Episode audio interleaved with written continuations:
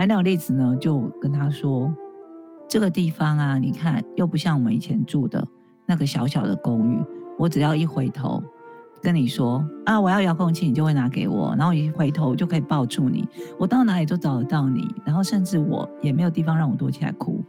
现在住到这么大一个地方，万一我躲在某一个房间哭的时候，你没有找到我，你就不知道我在伤心了，那怎么办？天哪！我那时候年纪小无知啊，我看到这一段的时候，哭到不行，知道吗？我想说太感动了。你看，爱情果然就是什么不分贫贱，什么富贵，我们就是要互相扶持，一直坚守对方在一起什么的。嗯。但现在的我看到这个，我已经没有办法感动。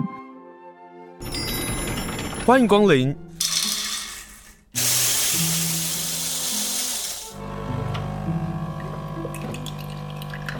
今天的盛情款待，请享用。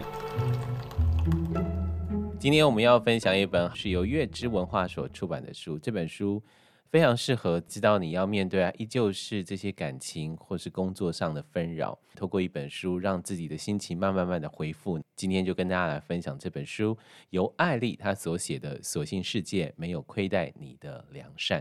这本书在书背上面说，往往我们要的不是答案。而是动力的开始。我心里想说，好吧，那我来开始的动力，先把这本书给读完。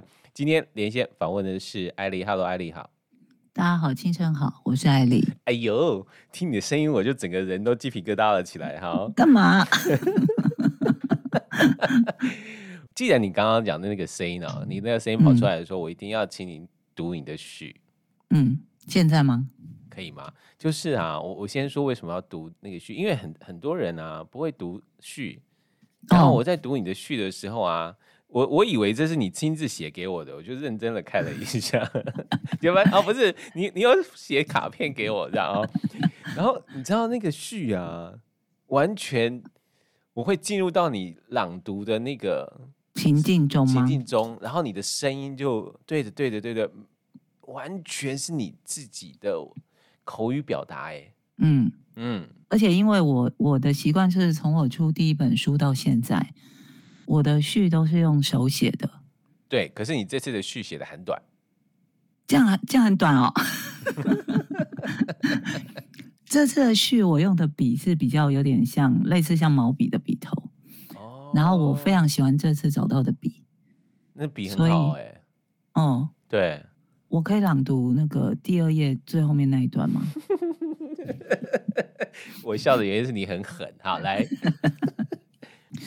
在最绝望的暗黑里，你依然和善对待每一次的相遇，在被命运粗暴对待的同时，还是能感受到光，觉得温暖与被谁在乎着，并不会天真的以为这世界待你宽容，你只是没有被亏待。是你的良善接住了自己，哎呦，我自己都起鸡皮疙瘩。谢谢你，天哪！谢谢你，我我今天做访问就只是为了这个啊，不是啊，剪下来当音档可以结束。对对对对对，就是如果我们放到 podcast 啊，我们就把这段放在前面就好了，然后。但这本书就是你刚刚说的那个最后那两句，你只是没有被亏待，是你的良善接住了自己。嗯嗯，其实有看你看到很多良善的人，在这个世界或在这个社会上，很痛苦的挣扎着。他并没有做的不好，他可能付出的更多，可是却被这个世界可能或这个社会给亏待了。嗯，这个是你出这本书《所幸世界没有亏待你的良善》的一个开始的动力嘛？我对，就是类似说，因为我们。其实私底下我们在朋友圈里面也会常常有时候会总是会有一些暗黑跟负负面能量，嗯，那我们就会找自己的朋友聊说，到底所谓的现世报在哪里？总总不可能我 就是坚持做一个好人，或者是至少不会起心动念、有歹念去欺骗别人或是伤害别人的人。我活了这么大半辈子，怎么感觉做个好人并没有什么好的下场？那我那时候想到这个书名的时候，我就是有点，包括对我周遭的朋友，包括庆生，嗯，包括我自己，就是很多人，就是可能你已经有点灰心丧志，觉得说我到底要再坚持什么？我我我干嘛把自己搞这么累？嗯我我要我要给我们一点希望。就我知道这个世界并没有真正的对一些比较良善的人比较好，他并没有不见得是，呃，我们没有发生一些更坏的事，不见得是世界它待我们很宽容。更多的时候，我回想起来，我会觉得是因为我们自己坚持走在自己觉得对的道路上，是因为自己这几年下来的，呃。不管你说做的是算是好事吧，至少你没有去变成别人的噩梦，这样的坚持跟努力，呃，让你自己在后来避开了更多的厄运。我自己的个看法跟解读是这样，所以就希望可以带给大家一点希望，这样子。嗯，今天跟你连线，我想已经很给很多人。希望了！刚刚听你讲，刚刚听你讲说，哦，是我我我被听见了，我被看到了，我开始被谅解了。嗯、那这本书呢，它就分四个集，一个是不过是爱了一场寂寞，另外一个是伤停时间，嗯、第三个是不必永远是个温暖的人，嗯、第四个是每个人都是抱着期许而生。我觉得在这个编辑上的安排其实是很好的耶。嗯，就是你从这个起承转合，刚好在这四个段落的名称上有了很好的一个承接，这样。但是呢，我我在读这个集一第一篇的时候，我就忍不住大笑了。什么什么？你第一篇就写了一个东京爱情故事，是不是很大胆？我觉得你很大胆。我跟你说，哦、这这篇文章，呃，这篇文章就是我们要的还不一样嘛，哈、如果没记错标题的话，是是是是是是。他的主角是，我其实也不知道他是几年前的日剧，就是《东京爱情故事》的志明莉香。嗯，那志明莉香这个角色，其实我在我的书里面写过很多次。他，我分析他，分析他跟丸治之间，嗯，已经写了大概两三次了。那这次为什么又写了一次他？是因为我回想到他们的离别的场景，他们在 suppose 原本是应该在一个月台上凄凉的、浪漫的分开，但是志明莉香自己按下了一个句点，他没有让永尾完治来再给他一次重重的打击，在他们两个的感情之间，他选择了。提前一班的电车离开永尾丸子的故乡，然后没有让他再来追他，求着他留下来，他们再开始一段苦恋等等这样的。我分析说，嗯，为什么丽香他我明明跟他约了四，假设四点半的车，但我四点二十的上一班我就离开了。对，为什么他要这样做？那这也是我跟我的编辑在聊到就是新书的起点的时候，我第一篇想要写的文章。这本书我接受的第一个通告是桃子陶晶莹，她她自己的 podcast，嗯哼，她的反应跟你一模一样。他说：“我觉得你的编辑对你太好了，他怎么会让你把致命丽香放在第一篇？那他意思说，我没有说你写的不好，我的意思是说，你这篇文章写的很好，你分析的角度什么也都很棒。但是有一个问题，对很多新的读者来说。”我看完你写的，你分析了之后，我要去找这个剧，我要来看，我要感同身受他那个主角的心情。请问我要去哪里找？桃子懂我，桃子懂我，桃子懂我。就是你放了这一篇，它就会一个就是年龄限定，你知道吗？有这个危险。嗯，对我我我必须要老实的说，就是这几年我自己分析过这个所谓的我的书的那个分类榜哦，心灵励志类，嗯。我我知道心灵励志的人，他们喜欢的文章是什么？嗯，那我我之前也有跟另外一个很畅销的作家饺子，我有跟他聊过这一题。嗯，我说我知道他们想要的是什么，我也写得出来他们想要的文章是什么，但是那个不是我想要跟他们分享的的的方向跟类型。因为我觉得这样的方向跟类型，比方说四一，比方说饺子、嗯、阿飞，嗯，他们都已经写的很好很多，让你们看了。那你们需要这样的慰藉，就去找他的文字。但我想要讲的是别的，所以我不见得会抄。就是，嗯，你说我叛逆吗？我一直觉得说你一直很叛逆啊，你一直都很叛逆啊。我我只是觉得我可能可以写作的时间很有限。嗯，我我想要写我最想要跟大家分享的内容。让大家看这样子。对，但我真的很喜欢这篇，是我们要的爱不一样。这个是其实男生女生读起来会是不同的答案呢。嗯嗯嗯，就是呃，你说到那个当时剧迷心中的这个知名的场面啊，就留了这个话说：“我在车站等你。刚刚我看了时刻表，是四点四八的电车，还有两个小时。”在那之前，如果改变心意的话，你就来吧，这是最后的请求。然后，于是你刚刚说的那些事情就没有发生嘛？嗯。但是我一直在想的是啊，丸子这个人，嗯、对，就是女生对于男生啊，总会有那个期待，在那个爱情里头。可是你知道，有很多的男生其实不知道自己要什么、欸，哎，我完全不知道啊。对啊，丸子就是那种，就是我我不知道是到底是。不了解到底有没有多爱这个人，或是自己到底要什么，就是他男生的那个成熟期，或者男生的自我发掘要很后面。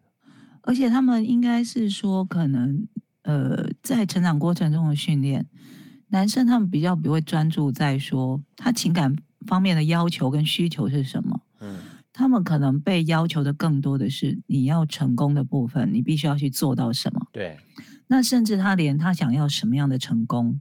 他也不见得知道，对，他只是知道说，我必须让别人很有面子，让别人以我为荣等等这样的背负的包袱。嗯、就男女从小到大、嗯、背负的包袱跟需求是不一样的，甚至被需求、被要求。嗯，所以他们可能就比较少时间去探索自己的内心，去梳理说，哦，我可能将来想要找的伴侣是什么？他们可能就会凭一时的生物冲动说，哎。我看到这个人，我觉得外形不错，那交往看看，嗯、感觉没有什么太大的问题，好吧？那我就跟他结婚好了。对，等等这样的的人生就这样走下去。对，但可能相较之下，女生就比较从小就会被也也也有个好处，就可能大人对女生的要求没那么多。嗯，他不会要求说哦，你要功成名就什么什么，以后要变成一家之主。那所以我们就有更多的时间。你也可以说，你去想一些风花雪月的事情，就是去探索说，哎，其实我想要什么？我想要的感情是什么？我想要成为什么样的人？等等的，我自己的觉得是这样子。嗯，所以你在书里头，我非常认同啊。你说玩字的体贴是不动声色的陪伴，是耐心的等候，也许不够主动，嗯、但是最需要温暖的时候呢，他总是在。但那个在啊，对女生来讲是很需要的。可是男生真的理解他那个在的重要性吗？于是你，我觉得男生好像也不是太能理解，不太能理解。然后，于是你就写了说啊，两个人的爱情只有一个人伤了心，嗯、肯定是另一个人的错。很大的可能是这两个人想要的爱情原本就是不同的模样。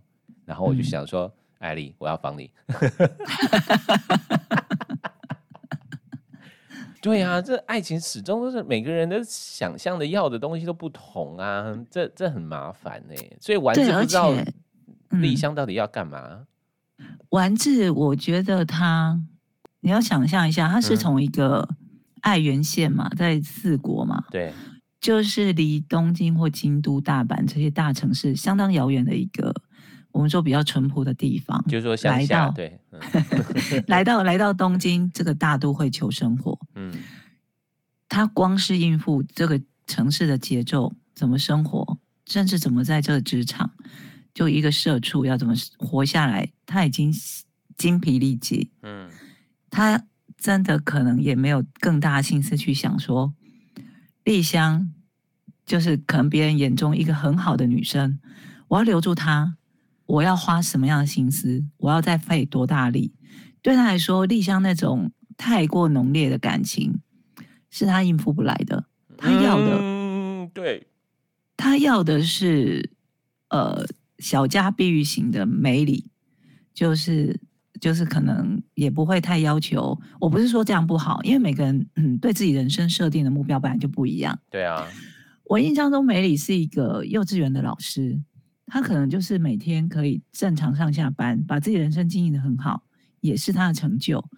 那对丸子来说，要的可能就是一个安定。但丽香的爱情，包括她的生活，都是起起伏伏的，很多烟火的，夏天很热的太阳，冬天很冷的冰雪。嗯，可能丸子对丸子来说太浓烈了，他也许承受不了，他也不想要承受这些。嗯嗯。嗯所以在这一篇上，我就觉得获得很大很大的共鸣。那我也相信，不管你有没有看过《东京爱情故事》，看这篇的时候也会有很大的共鸣。所以我我相信编辑放上这本书，一部分就是桃子所说的，就是他有点挑战的问题。可是 可是你把这篇看完了，你就会把这本书拿去结账。对，真的，赶快拿去结账，你们不要再犹豫了，不要再犹豫了。我们今天跟大家分享的是，所幸世界没有亏待你的良善。但是有一篇呢、啊，我们继续谈爱情好，嗯、这一段我们来谈爱情。嗯，就是不要轻言劝和这个事。嗯，我是非常赞成这个标题。然后你其实谈到了一些重点哦，比如说你这个书有几个特色，然后有几个大字出现。这个大字上写的是：更多的清醒是来自不愿意变成别人的责任，更多的把握是来自于只有靠自己得来的成果，才能更加踏实、问心无愧。你说，在这个爱情当中，就算听到你可以依靠我这样的话，也不容易热泪盈眶。不只是怀疑对方能否坚持多久，而是这样好听的话能不能成真？就是人在在爱情里头会改变这件事情。其实你在这个书里头也也多次谈到这个问题，对不对？嗯嗯嗯嗯。嗯，你知道我们小时候就会觉得说，听到那种“你不要做了，我养你”这种话，就哦天哪，太浪漫了，立刻要嫁给他。哎，等一下，有人养我，我我答应了。那你要先跟他签合约，一定要白纸黑字，而且要去法院公告。因为我们都已经长到这个岁数，我都已经知道说，你现在讲出的话只是你现在的勇气。至于你能不能有这样的实力去实现它，甚至说你有这样毅力可以去坚持多久，你都要打上一个很大的问号。所以我才会说。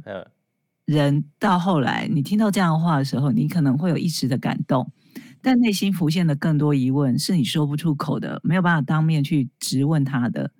说好，那我们现在签个合约哦，你敢签吗？你你觉得你真的有把握你做得到吗？啊、或者是每个人会说，我我要陪伴你一生，你让他签那个黑纸白字、嗯、也是难的，嗯，嗯对不对？对，嗯，太难了。就是因为太难，所以我们要跟艾莉来连线，来聊聊这本书。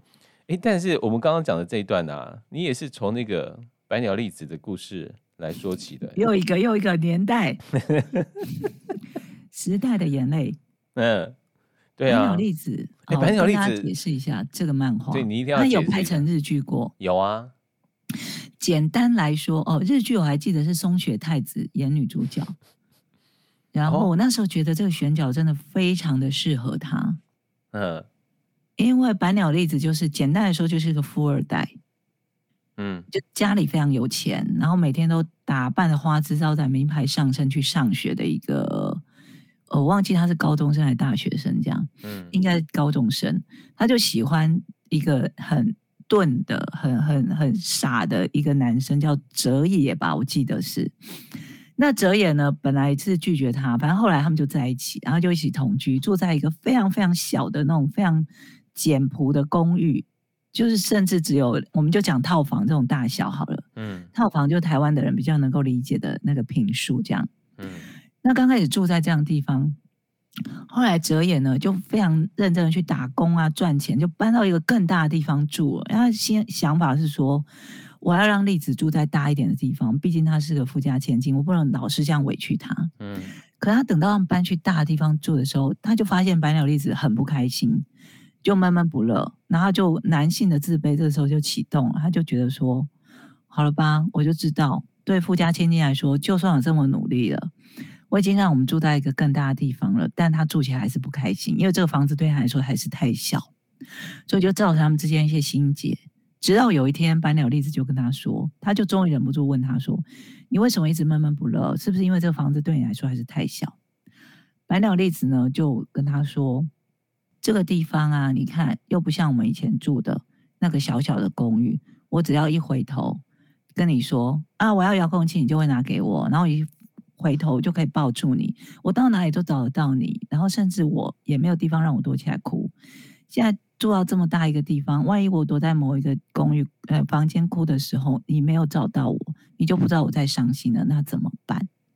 天哪！我那时候年纪小无知啊，我 看到这一段的时候，哭到不行，知道吗？我想说太感动了。你看，爱情果然就是什么不分贫贱，什么富贵，我们就是要互相扶持，一直坚守对方在一起什么的。呃，但现在的我看到这个，我已经没有办法感动，我就会觉得说，那你就两个人各有一个房间，需要见面的时候在客厅碰面不就好了吗？干嘛要一直黏在一起？自己独处的时间很重要吧？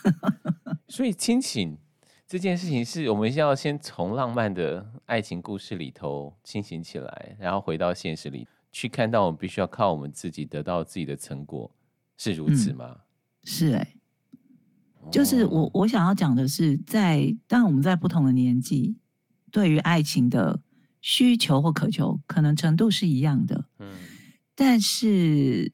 你会也不能讲说是条件，就是你会比较清醒的程度会有点不同。嗯，可能现在像以我来说，我活到这样年纪，我就会觉得说，我还是一个非常需要独处的人。所以今天，就算你要跟我在一起，讲的一副全天下人都想跟我在一起，是不是？没有，我的意思是说，我的意思是说，对我现在我来说，谈感情已经不是要那种非常黏腻的关系。我不见得要二十四小时都看得到你，也许当然我知道说有人在我身边陪伴我这件事会让我比较安定，可能你在打拼很多事情的时候也会比较相对有所谓的安全感，但是呢，不要一直黏在一起，对我来说是很重要的，而且我也不会再去指望说。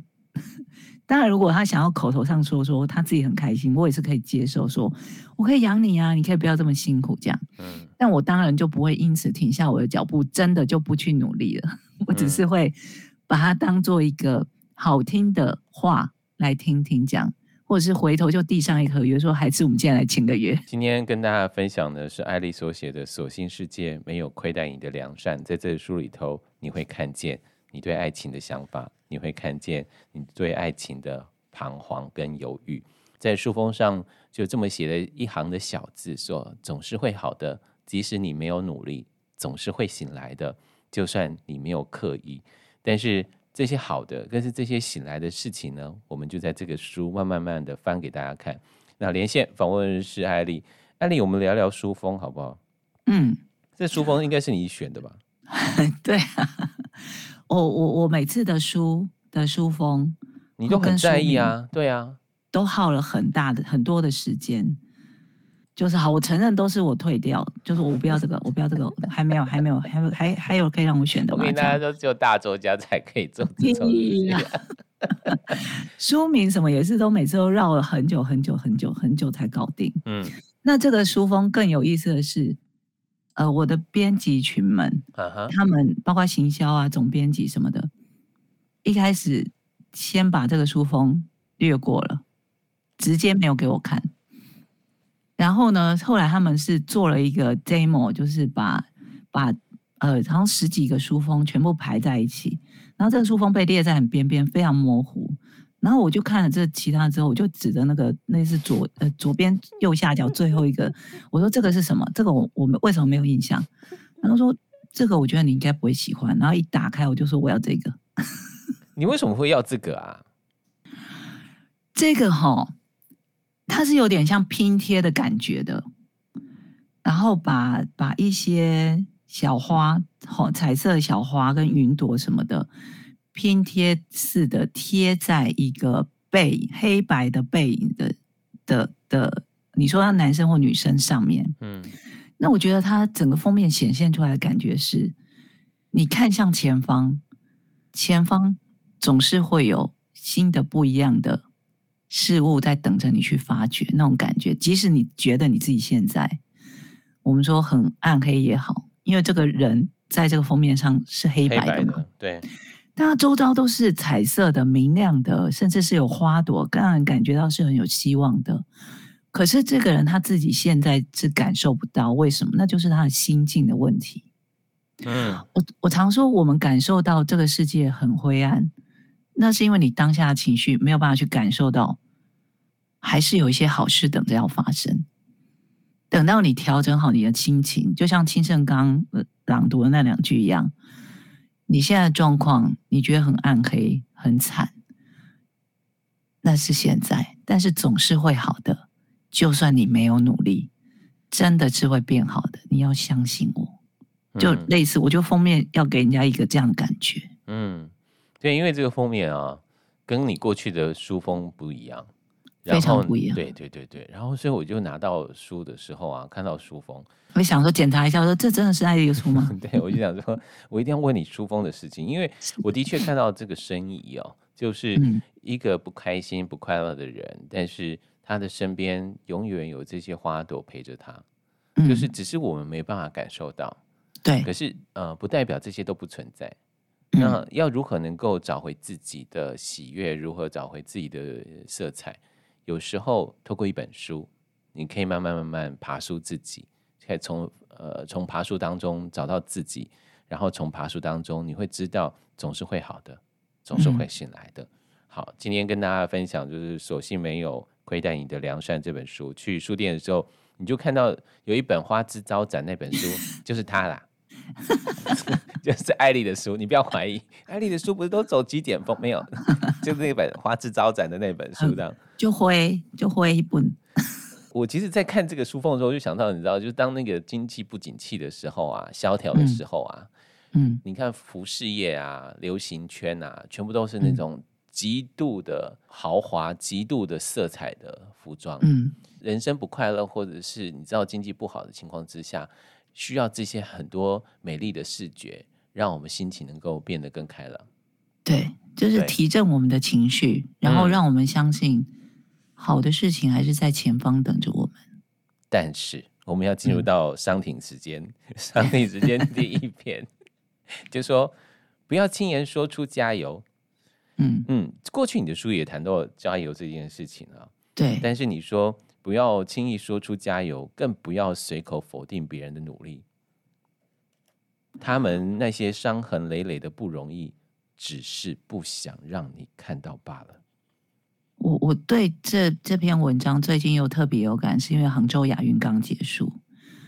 那前两天小戴就是戴资颖，他发了一篇，嗯、因为他中十六强都没进嘛，对啊，啊，在十六强就停停步了这样，然后就发了一篇文，然后就跟大家道歉。我心想说，你道歉什么啊？对，我每次看到这些选手，就是不管的，不管是举重的或什么什么，嗯，之前像卢彦勋的网球啊或什么，稍微一个表现不好，他们就会很愧疚。那我我心里都会很心疼跟难受，是说。你们真的不需要道歉，因为你们大家也都知道，我们一直以来环境就是，他们都是靠自己的努力跟拼斗，就他们可以拿到的资源其实也不多，因为这整个社会从小到大对于运动这件事并没有特别的鼓励，嗯嗯，所以他们可以取得的资源都是靠自己。甚至靠家人一路这样无怨无悔的支持他们，才能够撑到今天。可是等到他们一旦稍微有点成绩，出去比赛拿很多奖，收到很多光环之后，我们就开始沾嘛，就是说哦，你看，就是因为什么，我们培育的他好，他才会变成这样。根本不是，他们这一路走来都是靠自己。嗯。可是等到稍微一个表现不佳的时候，他们就背负更大的责难。那他们为什么要道歉？我真的觉得没有必要。嗯因为我相信，一场比赛下来表现的不好，或者成绩不如他的预期，最难受一定是他本人。对呀、啊，我看到那个杨俊翰也在说这件事情。对，就是当大家在讲，就是今年田径表现不好的时候，他就觉得。大家可不可以用别的想法，或者是也是说，也说他们其实真的很努力，我就很心疼哎、欸。是真的，我看到这些选手每次要出来道歉，我就真的很想跟他们说，你们真的一点都不需要道歉。我们你只要尽了力了，你就对得起自己，你不用去对得起所有的人的期待。就借由一个之前就是韩剧，有个韩剧叫《二五二一》，前阵子很红的 它里面有一个击剑选手，有啊。罗西度，他也是在，就是反正就在一个餐厅，然后一场比赛，棒球比赛结束，两边的球迷刚好都聚在那个餐厅里，然后他们就互相叫嚣这样。然后呢，他们吃饭吃到一半的时候，就听到一个大叔讲了一句话，罗西度那个小女生就非常愤怒，用那个韩国人吃饭那个铁汤匙往桌上重重一甩，说：“你们不要再吵了，好好吃饭好不好？比赛输了最难受的是球员本人吧。然后那些大叔正想跟他算账的时候，发现哎，你不是罗西度吗？帮我签名，然后就赶快逃离那个餐厅。嗯，那我想要说的就是，真的就是很多事情最在意结果的真的是本人。那我们如果对一整件事都已经尽力了，我最不想听到的，我的个性，你可以说我的个性比较拍到难难相处，我就是不喜欢听到你跟我说加油。或者是就跟我说啊，你下次一定可以更怎么样？我知道我已经尽力了，嗯，那人生这条路还很长，这次表现不好没关系，我们永远都有下一次。哦，所以我我一直要强调说，不喜欢听到加油，真的是我个人的问题。我当然知道很多人说就加油，他是真的很诚心跟出自于善意的。我只是想要提醒这些。出于善意的人，也许你说的加油对别人来说是压力。对，那可能下次要讲这样的话，可不可以转个念头，转个说法，不要直接说出会让你想要支援的人、你想要支持的人反而产生压力的一些话，这样子。嗯，所以艾丽就说，藏得够好的伤，不是不怕疼。表现得一派轻松，也不代表他不够在乎。要停下夜里哭不干的泪，克服停不下的自责，真的一点也不简单。所以我我最近啊，就是在下午三点的节目啊，几乎每一天都在讲杭州亚运的事情，因为我觉得他们太需要被知道，因为他们这样一路走来，并不是我们现在看到那个得牌的那个光鲜亮丽，或者是那个荣耀的时刻。那个过程里头对自己的否定啊，这书里头也有讲到，嗯、那那并不是我们能够感受的。可是他们的心理的强大却比我们强壮更多。的时候，我们凭什么说人家的不是啊？真的。对。接下来我们就要谈另外一个不是，不必永远是个温暖的人，是第三个部分哦。嗯，然后你一开篇就想说，就写了一篇说，对，我要讲这件事情，没信仰跟没教养 是两回事。呃，我我真的就是，我们一定都遇过很多这样的人，就他会跟你说，我跟你说，我这个人讲话就是直，我没那个意思。但你就是有那个意思啊？对，不然你怎么会讲出这样的话呢？对啊，你不过就是想要缓和你自己觉得好像有点不大对劲的问题。嗯，嗯，但我为什么要承担你那个？所谓的直言呢？你所谓的直言不讳，但是其实都已经踩到别人的底线，你自己也觉得不对，但是你好像为了面子或什么，又又又不想收回来。更甚者，就是我们在职场上很常遇到，就是他觉得他这样态度别对别人没有问题，一直来都没有问题，是因为别人忍下来，不是你没问题，不是你。我读到这篇，你讲到这段，我就。拍手，心里都拍手。是啊，就是他以为这个世界是如此，没有，是大家只是不想要跟你起冲突，或是好了，你这可能位置比较高，大家就要隐忍下来了。嗯，对啊，因为职场上你真的会很常遇到这样的事情。嗯，那我们忍下来，并不是因为他这样做或他说出这样的话是对的，只是我们常常会觉得说，大家就是以和为贵。然后就没有人要去撕破脸去讲出他的这些问题。嗯，那你也可以说他是被这样的一直以来的环境给宠坏了，才让大家越来越嚣张跟跋扈。嗯，但我觉得总是需要有人出来制止这样的人，那我就会是那个人。我们今天访问的是巾帼英雄艾莉，挥着一把长刀。艾丽说：“直率的人是不藏心机、不动害人的坏心眼，却能懂得顾及他人的颜面与尊严。没教养的人是贬低他人来哄抬自己的娇贵，惯于践踏他人的善意与自尊，好显得自己的不同寻常。”然后翻页，艾丽就说了一句：“我觉得实在是大快人心的话。过分自大，其实来自过度的自卑。”我觉得真的是如此啊，所以我每次看碰到那种过度自大的人啊，嗯、有时候很想要去回他，就是我懂你的自卑，就我很想去戳他的自卑。嗯，但想想，我们还是继续做我们的良善的人好了。对，我真的会犹豫说，好，我知道你是因为自卑，那我要戳破你这一点吗？会不会有戳破之后你就崩溃了？你崩溃之后，会不会他收拾你的情绪？这样对我来说会不会更累？会，因为你通常戳破这样的人的自卑，然后他可能整理好情绪之后，他可能反而会跟你求助哦。他可能以后会把你当知心好友，一直来找你说，我就是怎样怎样之类，你知道？嗯，汤哦，我不要。所以我们在做这件事之前，就会有个停顿，想说，好，我忍，我想要跟你保持距离，我并不想要成为成为你倾吐心事的好友，我就不要戳破他的自卑，这样子。对、嗯，好，这本书呃，索性没有亏待你的良善，在第三呢，大部分都是在谈的是职场的部分。嗯，比如说在职场上，最好的生存法则是一开始就不要让任何人 产生期待。你知道，我一直在自省自己的人生的时候，我觉得这一句话你要放大，放在你的家门口、你的书房门口、你的卧室床头边。林清盛需要把这个放大，放在这边，这样为什么会这样说？就是你知道有一些像清盛这样，就是。会有一些责任，觉得自己应该要做到的事情的那种，把自己扛在肩上的人，因为他一直以来就表现的太认真负责，所以大家就对会他对他有期待。那这个期待是会越加越高的，会堆叠的越来越高。等到他有一天真的很累，他只要稍微有个疏失，我们常常说。好人，你知道稍微做错一件事，就会被人家骂到不行。那你一个平常摆烂到不行的人，突然有一天奋发向上，有一天他可能准时上班什么的，大家觉得说天啊，他变好了，好感动，完全忘记他之前有多么的崩坏。